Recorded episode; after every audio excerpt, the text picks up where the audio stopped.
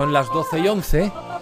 Eh, saludo a mi compañero y amigo Carlos Alsina con su tintero.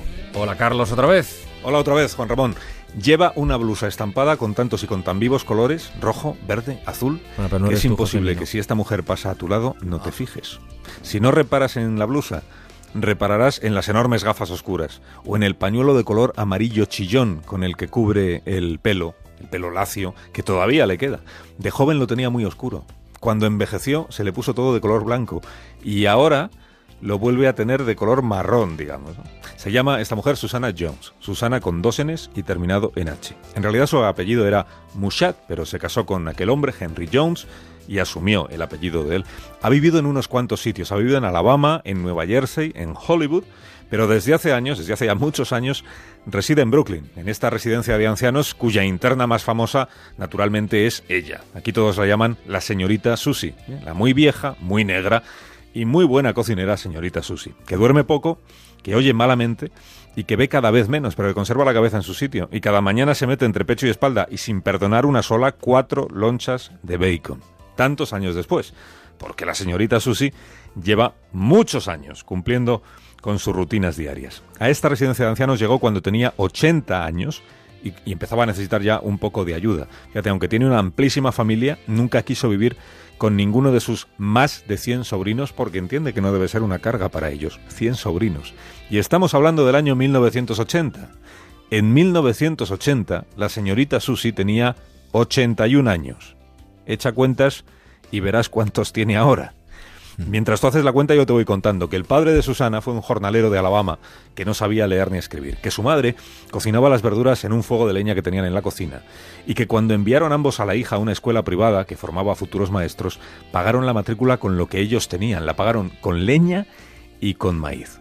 Susana, Susi, era la tercera de once hermanos, era la hermana mayor. Ella soñaba con ser maestra, pero al final tuvo que conformarse con hacer de niñera de niñera interna en casa de familias con más recursos. Recién graduada en Alabama se subió a un tren del que se bajaría tres días después cuando llegara a Nueva Jersey contratada como ama de llaves. Al año siguiente la contrató otra familia, se llamaban los Cokel. Paul y Virginia Cokel. Él trabajaba de financiero en la Paramount y por eso acabaron mudándose a Bel Air, al barrio rico de Los Ángeles, y allí la señorita Susie conoció a Cary Grant, a Clark Gable y a Ronald Reagan jovenzuelos todos para ella, porque para entonces, mediados de los años 20, ella ya se acercaba a la treintena y ellos todavía no habían llegado.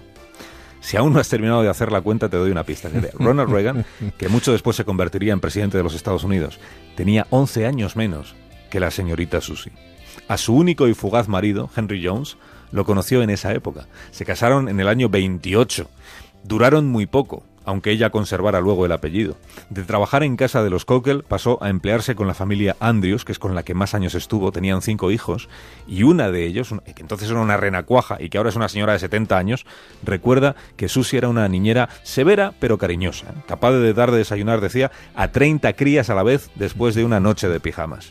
A mediados de los años 60, la señorita Susie regresó una temporada a su Alabama natal, pero la vida de la granja ya no iba con ella, y entonces acabó trasladándose a Brooklyn, de donde ya no se movió. Con el dinero que ganaba como interna, ayudó a pagarse los estudios a varios de sus hermanos y a muchos de sus sobrinos. De aquellos 11 hermanos Mushat, solo ella sigue viva. En realidad, ella ha sobrevivido a casi todo el mundo. Hasta los 80 años estuvo trabajando. Hasta los 100 era capaz de valerse por sí misma sin ayuda prácticamente de nadie. El pasado mes de junio, con sus 116 años a cuestas, 116, se convirtió en la persona más anciana de este mundo. La muy vieja, muy negra y muy buena cocinera señorita Susie, que aparece en esta fotografía con su blusa de colores vivos, con su pañuelo amarillo cubriéndole el pelo, en un retrato que ha publicado la revista New York, ilustrando un reportaje que comienza de esta manera. Dice, estas son algunas de las cosas que no existían cuando Susana Musat Jones vino al mundo. No existía el oso de peluche, no existía la compañía Ford, no existían las bolsitas de té, ni las chinchetas, ni la ópera tosca de Puccini, que el músico italiano estaba a punto de terminar cuando ella nació, pero que no sería estrenada hasta el año siguiente, 1899. Un 6 de julio de ese año, 1899, empezó a vivir esta señora, la última nacida en el siglo XIX, que todavía sigue entre nosotros.